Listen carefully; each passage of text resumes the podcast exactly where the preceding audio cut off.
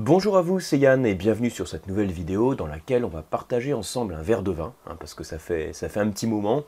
Alors c'est bien parfois de faire des leçons assez théoriques hein, sur des points précis, mais de temps en temps je fais en sorte aussi sur cette chaîne hein, de vous proposer des vidéos où on partage simplement un verre de vin, avec euh, l'intérêt de revoir la méthode de dégustation, sans rentrer dans le détail à chaque fois, le but c'est plutôt de voir comment on déroule les étapes de la méthode de dégustation, et ça permet aussi de parler éventuellement d'une appellation, d'un domaine viticole.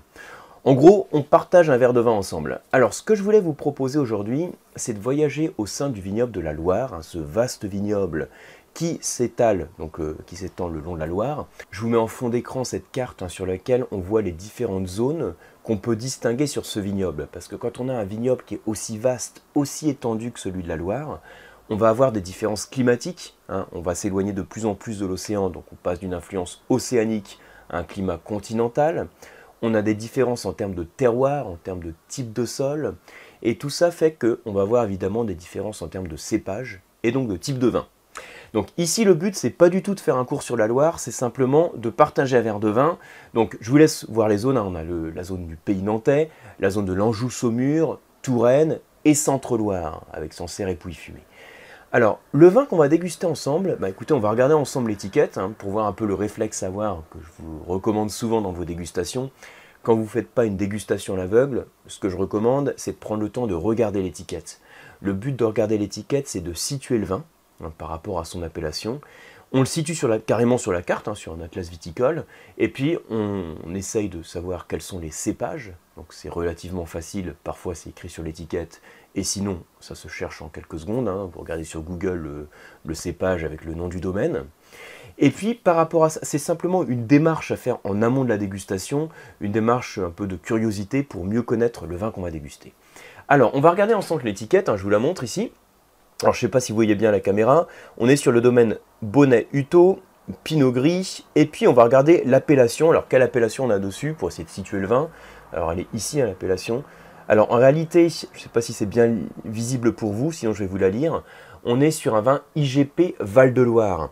Alors en gros, quand vous voyez IGP, indication géographique protégée, hein, donc les 20 pays, IGP Val-de-Loire, en fait, ça vous donne pas beaucoup d'indications si vous connaissez pas le domaine et si vous regardez pas où il se situe, parce que c'est une indication géographique protégée qui s'applique sur l'ensemble du vignoble de Loire. Donc ici, quand je regarde un petit peu plus près, hein, alors là, vous n'allez rien voir du tout à la caméra, mais c'est pas grave, hein, c'est par rapport à, l'adresse du vigneron. Je vais vous le situer tout de suite. On se trouve au sein du pays nantais. Alors, le pays nantais, si vous connaissez un petit peu, donc la grande appellation phare que l'on a dans les vins de Nantes, c'est l'appellation muscadet. Alors, je vais vous montrer sur l'atlas. Je vais faire en sorte que ce soit à peu près, visible là aussi. Donc, je prends ma carte. Alors, attendez, je pousse la bouteille. Hein on fait ce qu'on peut. Hein. donc voilà, donc ça c'est la carte qu'on en a sur le muscadet. Vous avez au sein du muscadet différentes appellations. Et là, on se trouve juste ici, donc au sein des de muscadet Sévrémen, à la chapelle Eulin. Donc je vous montre sur la carte, j'espère que c'est à peu près visible. Hein. Donc normalement, quand on dit muscadet, le cépage clé que l'on a, c'est le cépage melon, hein, le melon de Bourgogne, qu'on appelle aussi le cépage muscadet. Ici, on est sur une IGP Val-de-Loire. C'est pourquoi on va retrouver ici le cépage différent qu'on a vu à l'instant sur l'étiquette, le cépage Pinot Gris. Alors, le cépage Pinot Gris, vous le connaissez peut-être, hein, si vous êtes, bah, justement, on le retrouve dans le pays nantais, euh, par exemple sur l'appellation Coteau d'Ancenis. Je vais vous la montrer ici. Voilà. Ah, il est lourd mon atlas. Hein. voilà, donc l'appellation Coteau d'Ancenis qui est ici. Donc là, on retrouve du Pinot Gris, effectivement. Mais quand on dit Muscadet, le, cépage que l'on a, c'est le melon de Bourgogne. Donc là, on est sur une IGP au sein du vignoble de Sèvres et Maine, sur le domaine Bonahuto qui produit de très beaux muscadets et qui produit également en IGP euh, le Pinot Gris. Alors ce que je vous propose de faire, c'est simplement euh, déguster ensemble ce vin et puis on va reprendre tranquillement les étapes de la dégustation. Le principe, c'est peut-être revoir un peu les automatismes à avoir et puis euh, pouvoir décrire ensemble le vin. Alors ici, la fiche de dégustation que j'utilise, c'est celle que j'utilise pratiquement chaque fois, je crois, sur ces vidéos de dégustation sur la chaîne. C'est la fiche que je donne sur les masterclass. vous voyez cette petite format de fiche? Alors vous avez ici la partie œil, nez et bouche, et à chaque fois différents termes hein, qui permettent de voir le niveau de chacun des axes de la dégustation. Après, de chez vous, vous pouvez utiliser les fiches que vous voulez. Le principe, surtout à avoir en tête, c'est d'avoir le réflexe de prendre des notes sur les vins que vous dégustez. Si vous n'avez pas de fiche sous les yeux, ça peut être sur un, sur un post-it, hein, sur un carnet, sur un téléphone. Le tout, c'est simplement de prendre quelques notes sur le vin et de vous efforcer de structurer les notes sur ces trois niveaux, œil, nez, bouche. Alors pourquoi on fait en sorte de structurer les notes sur ces trois niveaux? Pourquoi je vous recommande ça? C'est aussi pour vous obliger à analyser chacune des étapes de la dégustation, à parler du vin sur chacune des étapes de la dégustation. Alors le, le Bono, le domaine Bonnet-Uto, c'est un domaine que j'aime bien aussi sur le voulu, donc c'est un domaine qui travaille en, biodynamie. Ici, on va voir ensemble ce que ça donne à chacune des étapes de la dégustation. Sachez que euh, on est sur un cépage euh, qui est travaillé en termes de vinification avec un petit élevage sur lit. Les élevages sur lit, si vous êtes amateur de muscadet, vous savez que quand on parle de méthode nantaise en termes de vinification, on fait référence à ce type d'élevage. Alors, qui dit élevage, ça veut dire euh, laisser reposer son vin, laisser vieillir son vin. Et élevage sur lit, L-I-E-S, les lits, ce sont les résidus de la fermentation.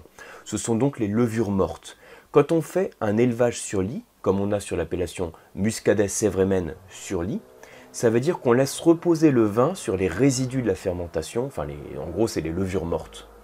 Et donc les parois levuriennes, elles sont digérées pendant cet élevage.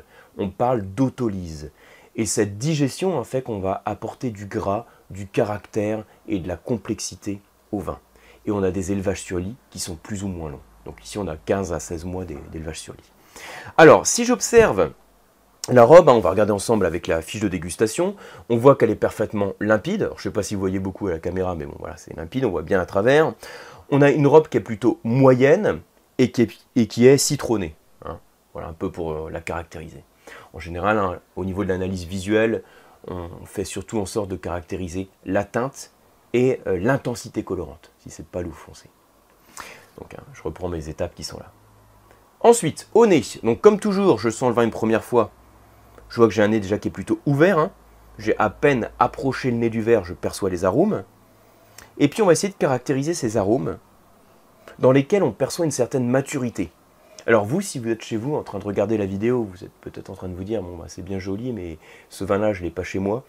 Euh, c'est pas grave, hein, sur, euh, sur. Enfin, c'est pas ça donne peut-être envie de le déguster, je comprends, mais c'est pas grave dans le sens où, d'un point de vue pédagogique, le but c'est aussi vous de montrer la démarche que j'ai hein, dans, la dégustation, puis de parler un petit peu du domaine.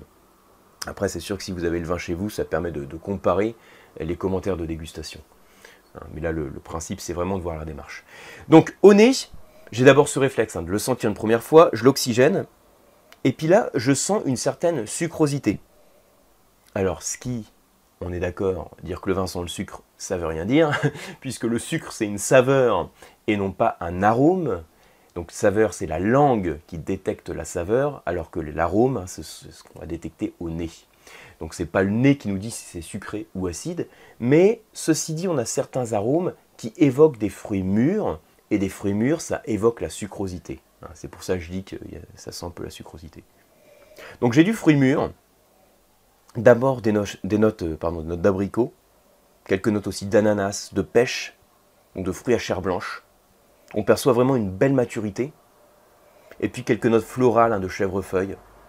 Le pinot gris peut donner aussi un, euh, justement sur l'aromatique et des nez assez complexes avec des belles gammes d'arômes. C'est un cépage aussi qui se prête bien aux vendanges tardives et aux surmaturités. Il donne aussi de belles complexités aromatiques. Donc là, on a un joli nez, bien ouvert comme il faut. Donc ensuite, en bouche. Donc en bouche, que je fais à chaque fois, hein, je mets le vent en bouche, je le garde un petit peu, un petit peu 5 secondes, 10 secondes, je le mâche comme ça, et je le grume. Et puis je vais essayer de caractériser donc, les différentes choses hein, que j'ai sur la fiche, un niveau de sucre, euh, d'alcool, euh, le corps. Donc les tanins ici, on va pas en parler puisqu'on est sur un vin blanc. Alors on bouche.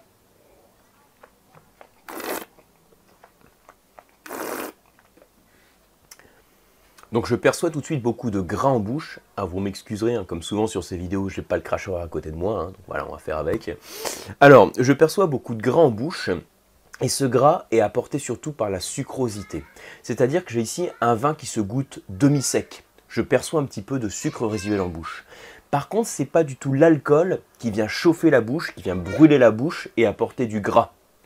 Là même, au niveau de l'alcool, j'ai quelque chose que je vais qualifier de moyen. On peut regarder ensemble, hein, d'ailleurs, on ne doit pas avoir... Voilà, ici on a sur l'étiquette, on a un 12%, 12 degrés d'alcool qui est affiché. Et c'est vrai que le gras est vraiment apporté beaucoup plus par le sucre résiduel. Vous savez que quand on caractérise le sucre, pardon, euh, on peut, donc on a une, échelle hein, qui permet d'évaluer le niveau de sucre. Alors là, les conditions de travail, je vais la refaire. Hein. Donc je reprends, on a une échelle qui permet de caractériser le niveau de sucre. Et alors, c'est pas facile. Hein. Et ici, effectivement, je perçois un petit peu de sucre résiduel. Je ne suis pas sur un moelleux, je ne suis pas sur un liquoreux, je suis sur un vin qui se goûte demi-sec. Quand on parle de vin moelleux, liquoreux, là, on est au-delà de 40-45 grammes de sucre par litre. Donc, on n'a pas du tout la même sensation gustative. D'autre part, en bouche, je perçois également une acidité qui est moyenne. On n'a pas non plus quelque chose qui est vif, hein, qui est vert, qui est très nerveux. En même temps, le pinot gris, c'est pas un cépage qui est réputé pour donner des forts niveaux d'acidité. Hein. Ici, on a juste hein, cette fraîcheur qui vient équilibrer la sucrosité du vin. Je vous mets également en fond d'écran le profil type du, du pinot gris en tant que cépage. Donc par rapport aux commentaires que je viens de faire, vous savez quand on déguste un vin, on essaye aussi de caractériser le corps du vin. On pourrait dire hein, c'est entre guillemets la force du vin, sa puissance. Le corps du vin, donc ce qui contribue à donner cette impression de volume, de poids en bouche, c'est ça le corps, hein, eh bien il est dû principalement au niveau d'alcool, mais également à la sucrosité. Et il faut savoir que quand plus on a d'acidité, en fait, plus ça diminue cette sensation de corps. J'avais fait une vidéo incomplète sur, le, sur la notion de corps dans le vin. Donc ici, quand je déguste ce vin, c'est surtout la sucrosité résiduelle, son gras, qui va contribuer au corps. Mais je vais qualifier le corps de moyen. Je n'ai pas un vin qui est puissant non plus, hein, il y a une certaine fraîcheur. Euh, il n'y a pas un gros niveau d'alcool, donc je vais qualifier le corps de moyen. C'est un vin que je qualifierais euh, d'agréable en termes de qualité, qui est en cours d'évolution. C'est-à-dire qu'il peut encore évoluer quelques années en cave. Hein. Ici, je suis sur un 2018, hein, si je ne dis pas de bêtises. On doit être sur un, sur un 2018, que vous voyez peut-être pas non plus à la caméra, mais je vous le dis. Euh, donc, quelques années de cave, pourquoi pas? Après, je recommande quand même de le boire dans sa jeunesse pour garder ce côté variétal, hein, ces arômes qui sont apportés par le pinot gris, ces notes de fruits bien mûrs, de fruits à chair blanche, de fruits exotiques. Donc voilà pour cette petite dégustation partage avec vous. J'ai voulu vous présenter un vin qui sorte un petit peu de, l'ordinaire quand on parle du pays nantais, hein, pour pas vous faire déguster de manière classique un muscadet, sur un joli domaine, une IGP Val-de-Loire, et puis pour voir aussi que le pinot gris, au-delà du pinot gris d'Alsace, hein, qu'on appelait entre parenthèses aussi anciennement le Tokay. Donc au-delà du Pinot Gris d'Alsace, on trouve du Pinot Gris dans d'autres appellations de France et en particulier aussi sur les IGP Val-de-Loire. Merci beaucoup pour votre attention, j'espère que vous avez pris plaisir à partager cette dégustation de vin, même si vous n'aviez sûrement pas cette bouteille chez vous. En tout cas, si ça vous a plu, comme d'habitude, merci de liker la vidéo. Pour ma part, je vous retrouve sur un prochain mail, une prochaine vidéo, ou bien sur les formations du COAM et sur les masterclass de dégustation. Merci et à bientôt.